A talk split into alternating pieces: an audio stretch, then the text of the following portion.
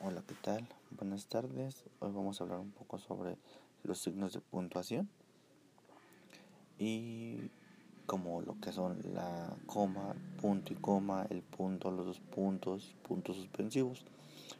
Y bueno, entrando un poco más a detalle, pues es para ver para qué sirve la puntuación, ¿no? Y la puntuación más que nada pues nos sirve para expresarnos de una manera correcta, con esa fluidez en el discurso, marcando todas las pautas que sean necesarias para la entonación, así como las pautas eh, de sentido que se establecen a nivel sintáctico, es decir, oracional. ¿no? En primera instancia tenemos lo que es la coma y bueno, la coma pues es un signo gráfico pues, que nos va a representar una pausa más breve que la del punto y se utiliza pues, con mucha frecuencia en toda la clase de todos los textos y el uso de, de la coma pueden ocuparse para separar elementos de una serie, como por ejemplo, no me gustan sus tenis, su camisa, su gorra. Pero también la podemos ocupar para separar elementos incidentales. Eh, no sé, por ejemplo, eh, mm, él hizo el ensayo más importante en su carrera, ¿no?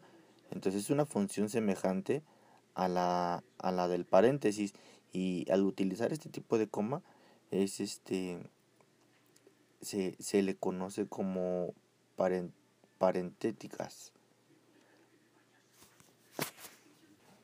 y también podemos ocuparla para separar eh, palabras que se usan para llamar la atención del interlocutor. Estas palabras se llaman palabras vocativos. Bueno, se llaman vocativos.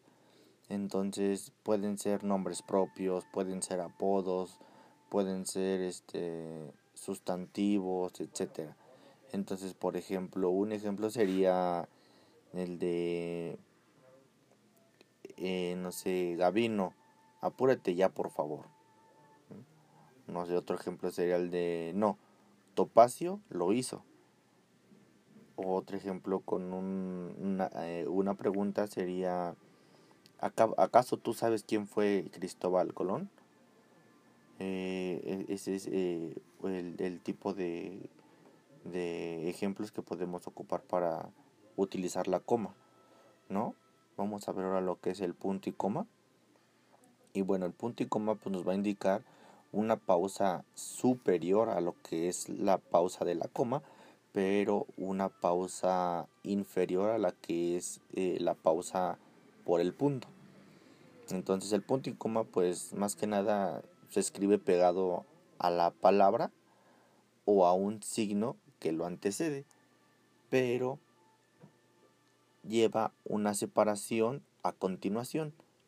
Entonces, la palabra punto y coma, la palabra, perdón, la palabra que sigue después del punto y coma siempre se va a escribir en minúsculas. O sea, eso siempre es una regla.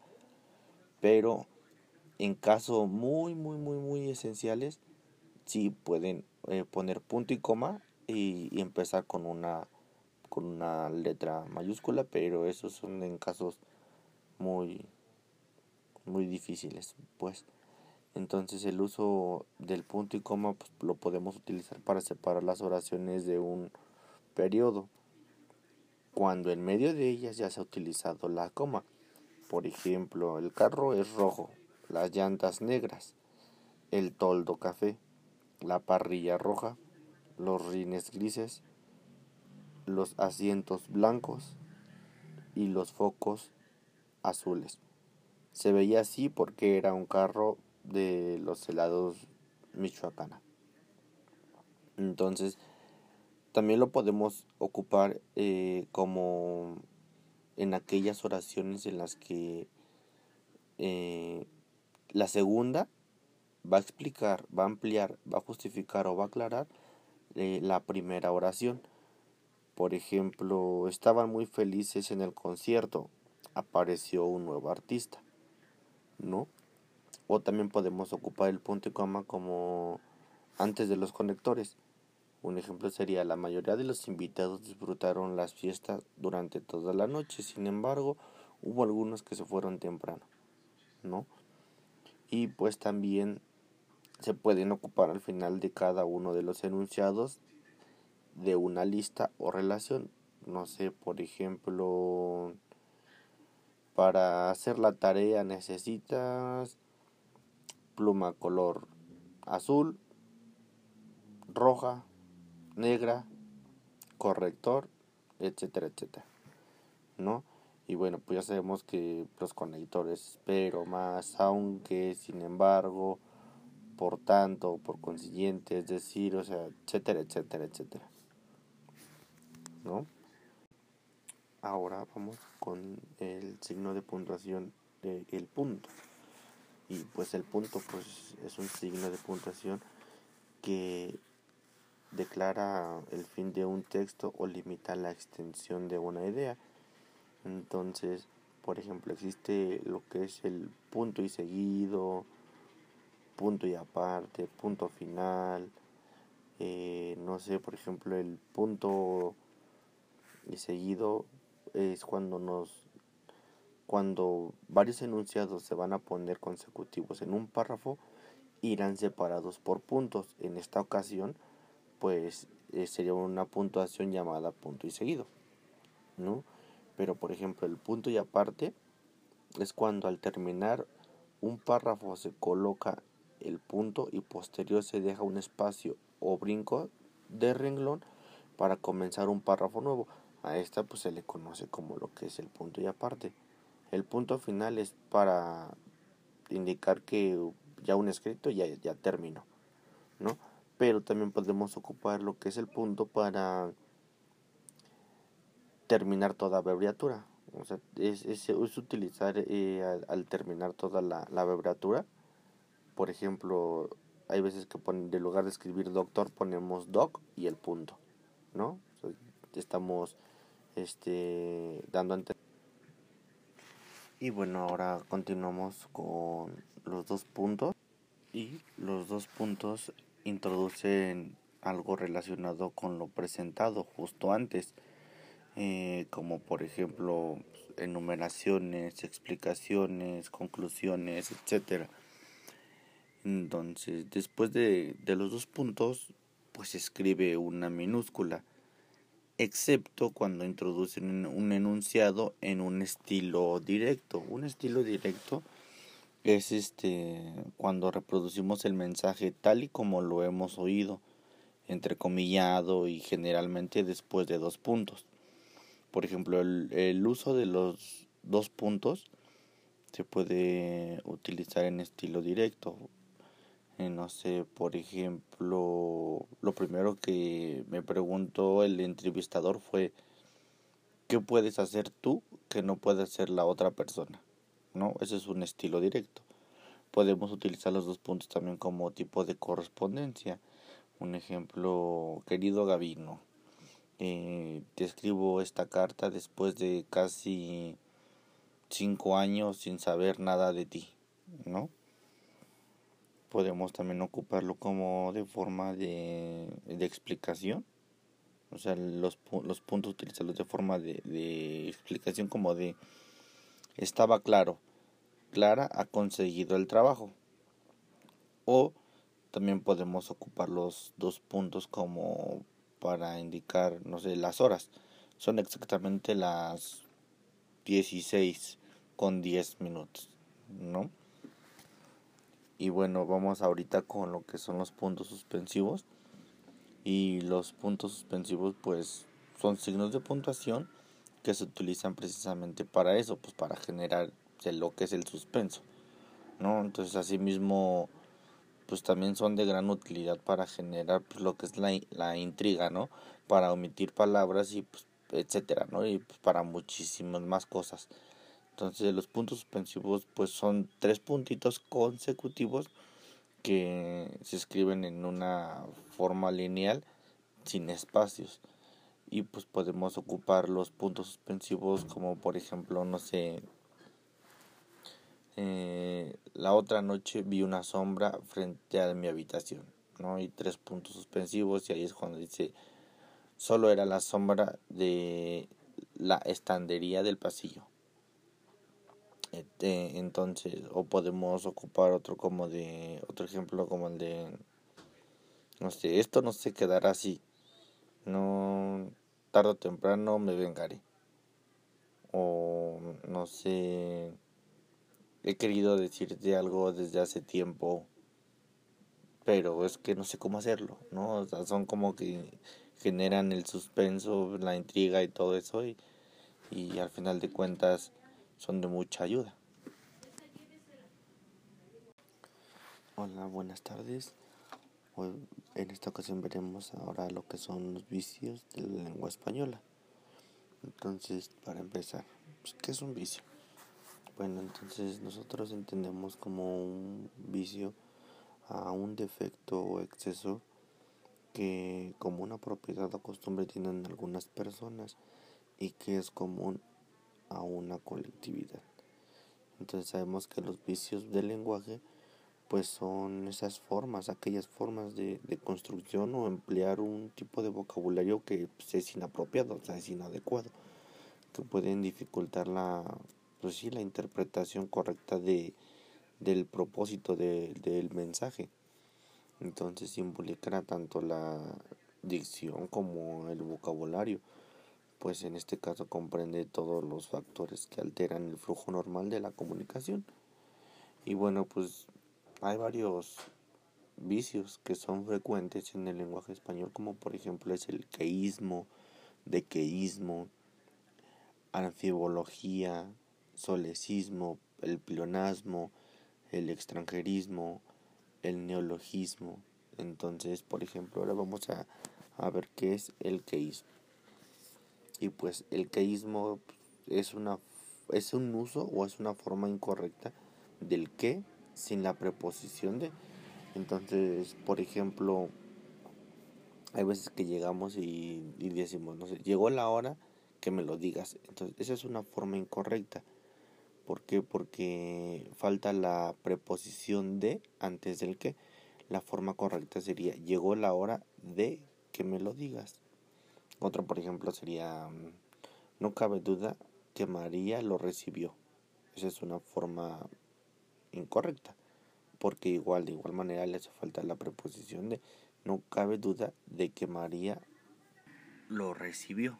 Entonces, esa es la forma correcta. Y bueno, pasamos a lo que es el dequeísmo.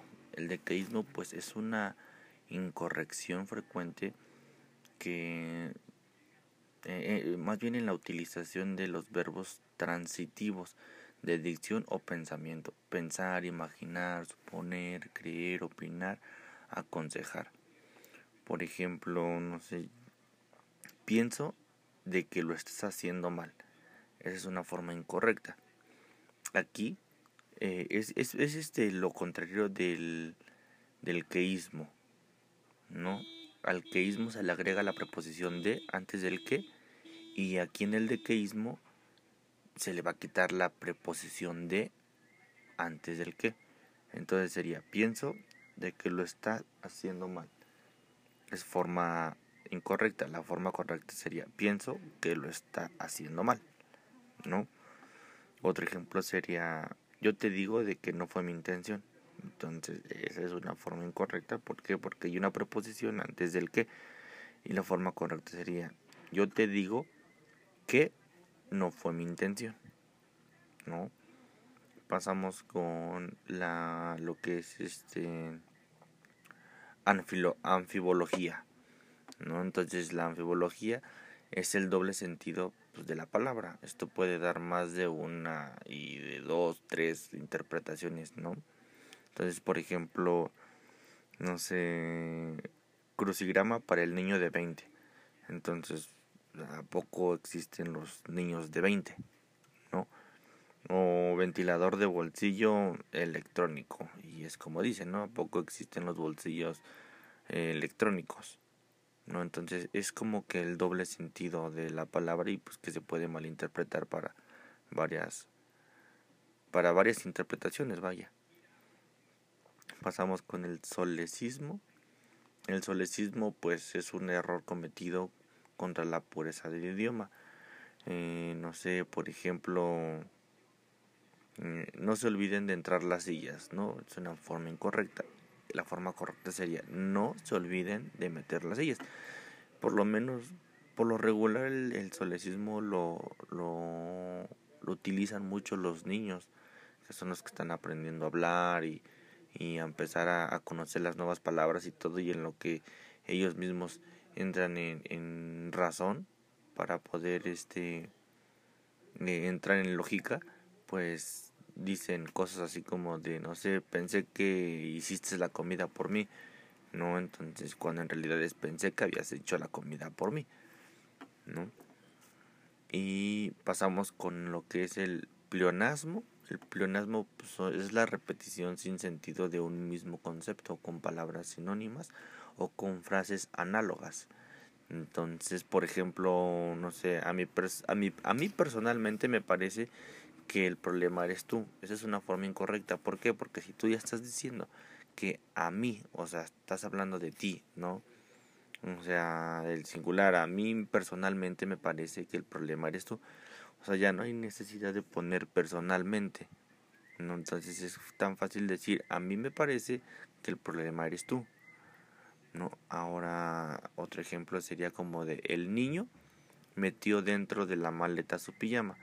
Es igual, es una forma incorrecta porque si tú ya estás diciendo que el niño metió algo en su maleta, pues entonces para qué vuelves a poner dentro. ¿no? O sea, esa sería una forma incorrecta. Entonces la forma correcta es el niño metió en la maleta su pijama. Es como los que dicen, ¿no? Eh, eh, no, pues subí para arriba y bajé para abajo. Ahora vamos con lo que es el extranjerismo. Y bueno, en el extranjerismo eh, es un uso eh, innecesario de una voz o una frase de un idioma extranjero. Es lo que últimamente y ahorita en la actualidad hemos hecho muchos, ¿no? Y todos como de no sé, voy a googlear la información, ¿no? Eso es decir, esa es una forma incorrecta, ¿no? Y es mejor la de voy a buscar en Google la información. Entonces es como que meter palabras eh, extranjeras en, aquí en, en, nuestro, nuestro idioma y pues ya ir, irlas familiarizando y pues más que nada que se vayan que se vayan compartiendo ¿no? de una forma rápida pero vamos con el neologismo. El neologismo pues es un proceso regular de la lengua, sin embargo ocurre alteraciones cuando el hablante deforma la lengua inventando alguna palabra fuera de, la, de las convenciones o con pocas posibilidades de integrarse a la lengua. Este, este es decir, no sé, por ejemplo, eh, la historia resultó trillante, ¿no? O sea, brillante es de que trillada, ¿no? O sea, brillante. ¿No? Y pues esa palabra pues no existe. Entonces, son como, no sé, mm, cuando uno dice vamos a whatsappear, vamos a tomarnos una selfie, ¿no? al final de cuentas son palabras que vamos anexando, vamos modificando y, y pues como dice, ¿no? O sea, es muy poca la, la probabilidad de que pues esa palabra se puede integrarse a una lengua, que hay, hay casos que sí, o sea, se ha pasado, pero pues es una probabilidad muy baja, ¿no? Hola, ¿qué tal? Buenas tardes. En esta ocasión vamos a ver eh, lo que es el gerundio en el verbo, el participio en el verbo, el uso de las conjunciones y las preposiciones. Para empezar vamos a definir qué es el gerundio. El gerundio va a ser una forma no personal del verbo que va a indicar lo que es una acción que se está desarrollando. Obviamente en verbo infinitivo o participio. El gerundio pues más que nada se va a formar añadiendo los verbos sufijos, como por ejemplo los sufijos ando, yendo o yendo. Ejemplos de ando caminando, cantando, jugando. Eh, por ejemplo, soñando, brincando. En yendo sería corriendo, entreteniendo, riendo, subiendo, mintiendo, etc. Yendo, por ejemplo, sería oyendo o proveyendo, ¿no? El, el gerundio y los sufijos ar, er, ir, ¿no? En, en un verbo, como por ejemplo lo que es hablar, que el verbo termina en ar, en gerundio sería hablando. ¿Por qué? Porque termina en, la, en los sufijos ando. En un verbo como lo que es comer, en verbo termina en er. Y en gerundio sería comiendo, termina terminación yendo. Y en un ejemplo, en un verbo como vivir, el, ahí la terminación del verbo sería ir. En gerundio sería viviendo, ¿no? En, el, en el gerundio, los sufijos se van a usar para describir acciones en desarrollo o que se van a repetir con mucha frecuencia. Por ejemplo, José está cantando muy bien, ¿no? Y, o yo estoy durmiendo mucho estos días, ¿no? Entonces, en los verbos de cambio vocálico que van a terminar en ir, cambian la vocal de, de la raíz en el gerundio, va a ser i o va a ser u. Un ejemplo sería decir. La primera vocal de la palabra decir es e. En gerundio sería diciendo y vemos que la primera vocal de la palabra diciendo es la I. Entonces, ese, ese es el, las, las, los cambios. Por ejemplo, otro ejemplo sería dormir. La primera vocal de la palabra dormir es O. En gerundio sería durmiendo. ¿Por qué? Porque ya, ya, ya mencionamos que en el gerundio se va a cambiar la primera vocal, ya sea por la I latina o por la U. Entonces, eh, dormir sería durmiendo. ¿no? Y bueno, vamos a mencionar algunos ejemplos de verbos con la terminación en ar, er e ir, que serían verbos regulares. Un ejemplo sería caminar, verbo caminar, en gerundio sería caminando, comer, comiendo, parir, pariendo, no sé, correr, corriendo, jugar, eh, bueno, perdón, jugar no, jugar no entra, justamente jugar no entra en, en, en, estos en estos verbos regulares, ¿no? Por ejemplo, eh, vamos a, a, mencionar un ejemplo de verbos con terminación en ar, er, ir, que van a ser verbos irregulares. Entonces, esto quiere decir que va a ser cuando la sílaba que antecede el sufijo tiene la letra O. Por ejemplo, dormir. Dormir es igual a durmiendo, pero cuando la sílaba que antecede el sufijo va a terminar en la vocal tal como lo que es la vocal A, E, O y U, sería un ejemplo como caer, cayendo, leer, leyendo, oír, oyendo, huir, huyendo y bueno, pues hay infinidades de, de, ejemplos, ¿no? Ahora vamos a pasar a ver lo que son el uso de las conjugaciones, ¿no? ¿Qué son las conjugaciones? ¿Para qué sirven las conjugaciones? ¿Y cuáles son los usos frecuentes de las conjugaciones? ¿no? Ahora vamos a ver, las conjugaciones son una clase de palabras que funcionan como enlaces o en nexos entre palabras, en oraciones o en sintagmas. Eh, estas conjugaciones pueden ser eh, de manera coordinantes si unen dos elementos de igual valor o subordinantes que si establecen una relación de dependencia o jerarquía entre ellos. Y bueno, hay subtipos de conjugaciones coordinantes que son las conjugaciones copulativas que van a indicar la acción o agregación. ¿no? Y esas palabras en español son y, ni, tanto, como, tanto, cuando, así, como, igual que, lo mismo que, etcétera. Y sería un ejemplo como de eh, Carla es de Valencia y su esposo de Murcia, ¿no? En conjugaciones adversativas van a, van a contraponer ideas o van a hacer una corrección o matización. Entonces las conjugaciones adversativas en español van a ser pero, más, sino y un ejemplo sería Carla está de vacaciones, pero su esposo, eh, no sé, se ha quedado en casa, ¿no? Pero también en esa oración podemos ocupar el, eh, la conjugación más. Sería, por ejemplo, Carla está de vacaciones, más su esposo se ha quedado en casa, ¿no?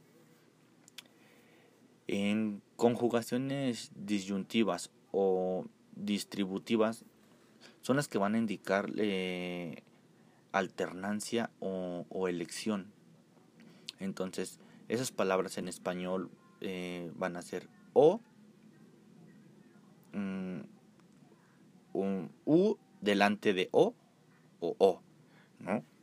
Entonces, la, la, las distributivas se utilizan en pares como o o, bien, bien, ya, ya, hora, hora, sea, sea, fuera, fuera.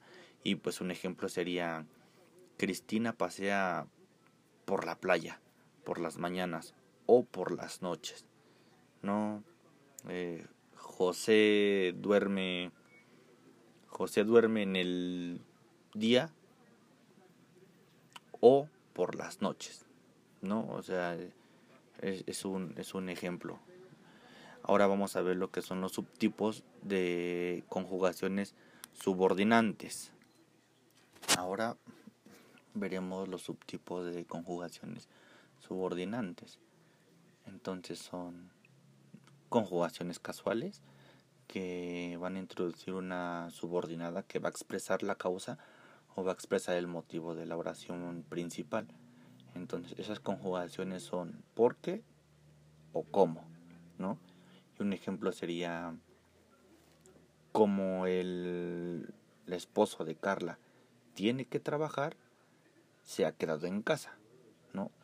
¿Cómo debe de, preceder, siempre en la oración principal e ir separada por una coma? Entonces, eh, no sé, el, el esposo de Carla se ha quedado en casa porque tiene que trabajar. Entonces, ahí el por qué nunca puede ir al comienzo de la oración, ¿no? En las conjugaciones casuales. En las conjugaciones comparativas, como la palabra lo dice, son comparativas, van a introducir lo que es una subordinada que se va a comparar a la oración principal y esas conjugaciones son que, como, sí. No, son que o como, sí. Un ejemplo sería este Carla viaja más a la costa que cuando era pequeña, ¿no?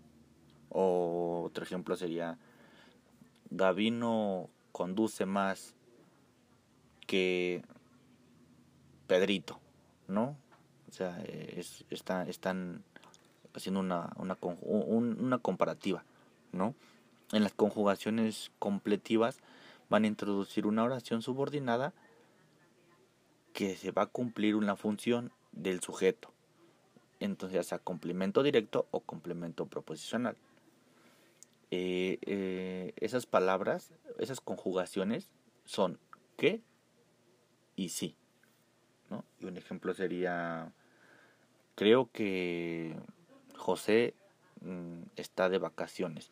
El complemento es directo, que es lo creo. ¿No? En conjugaciones concesivas van a introducir una subordinada que va a expresar uh, una objeción a lo que enuncia la oración principal. Esas conjugaciones van a ser aunque o si bien. un ejemplo sería, aunque el esposo de Carla tiene que trabajar, ella está de vacaciones.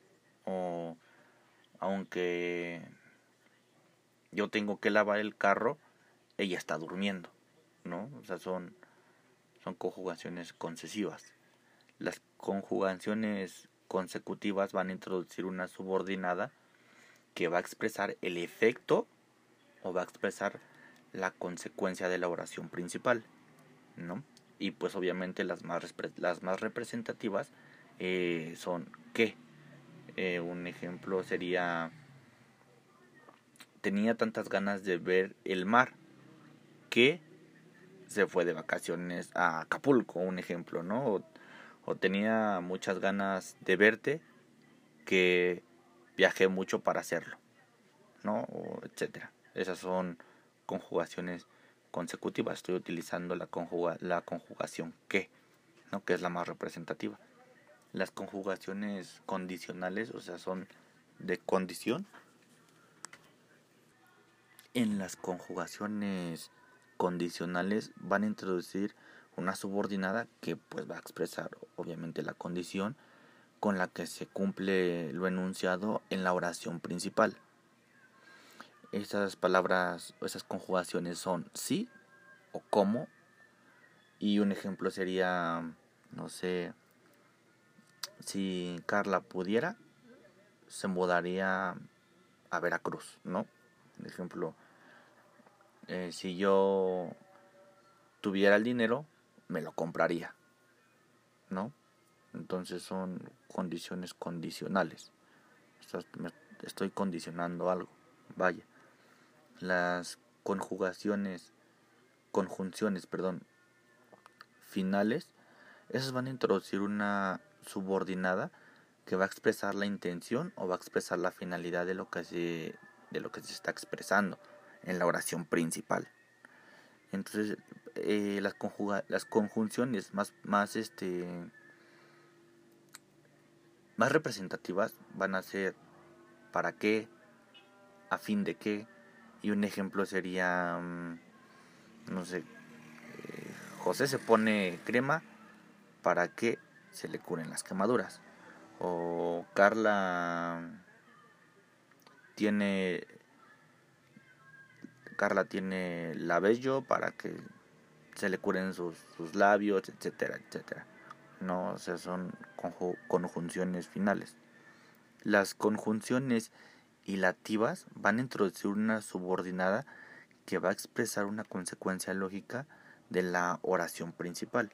Y esas conjunciones son luego, con que, así que, y bueno, algún ejemplo sería, no sé, Itzel está más morena, luego ha tomado el sol, o otro ejemplo sería,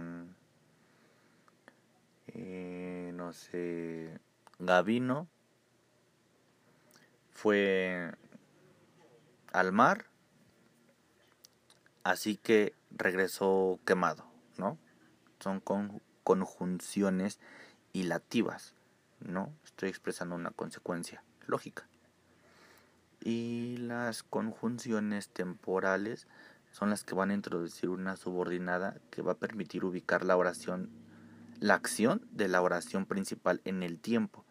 Entonces, de, de, ahí las conjunciones más representativas son mientras y luego que, por ejemplo, luego que Gabino obtuvo su salario, se fue a divertir, ¿no? Luego que Carla obtuvo un día libre, se fue a la estética, etcétera, etcétera, ¿no? Esos son, esos son los, los, subtipos de conjunciones subordinantes. Y ahora veremos lo que son las preposiciones. Y bueno, las preposiciones, la preposición es una palabra invariable que va a servir para unir o relacionar palabras de manera que va a pasar a ser complemento de la otra. Y esas palabras pueden ser, por ejemplo, a, ante, bajo, cabe, con, contra, de, desde, durante, en, entre, hacia, hasta, mediante, para, por, según, sin, so, sobre, tras, versus y vía. Son 23 preposiciones que podemos ocupar, ¿no? Esa es una lista completa de, de las preposiciones, tienen que ser tres. Y bueno, hasta aquí eso sería todo. Muchísimas gracias. Hola, ¿qué tal? Buenas tardes. En esta ocasión vamos a ver eh, lo que es el participio, ¿no? ¿Qué es el participio? Bueno, pues el participio es una forma no personal del verbo. Esto quiere decir que no se conjuga en tiempos verbales. Los participios van a adquirir la función de adjetivo calificativo en una oración. Por ejemplo, eh, la casa tomada es enorme o el carro tomado es bonito, ¿no? Eh, también podemos utilizar eh, lo podemos utilizar para formar los tiempos compuestos como por ejemplo habíamos llegado antes que nadie los verboides eh, en infinitivo en gerundio y en participio se van a caracterizar por ser invariables pero sin embargo cuando los participios funcionan como adjetivo, se rigen por las mismas reglas gramaticales que los adjetivos. ¿Esto qué quiere decir? Que se modifica su género y número para coincidir con el sustantivo que lo va a modificar. Eh, por ejemplo, mi amigo, mi amigo estaba ilusionado o mi amiga estaba ilusionada, ¿no? Eh, vamos a ver qué tipos de cuántos tipos de participios hay existen dos tipos de participios los que son regulares y los que son irregulares los regulares terminan en ado ada ido o ida por ejemplo salido eh, mirado tomado agarrada los participios irregulares terminan en to, ta, cho o cha.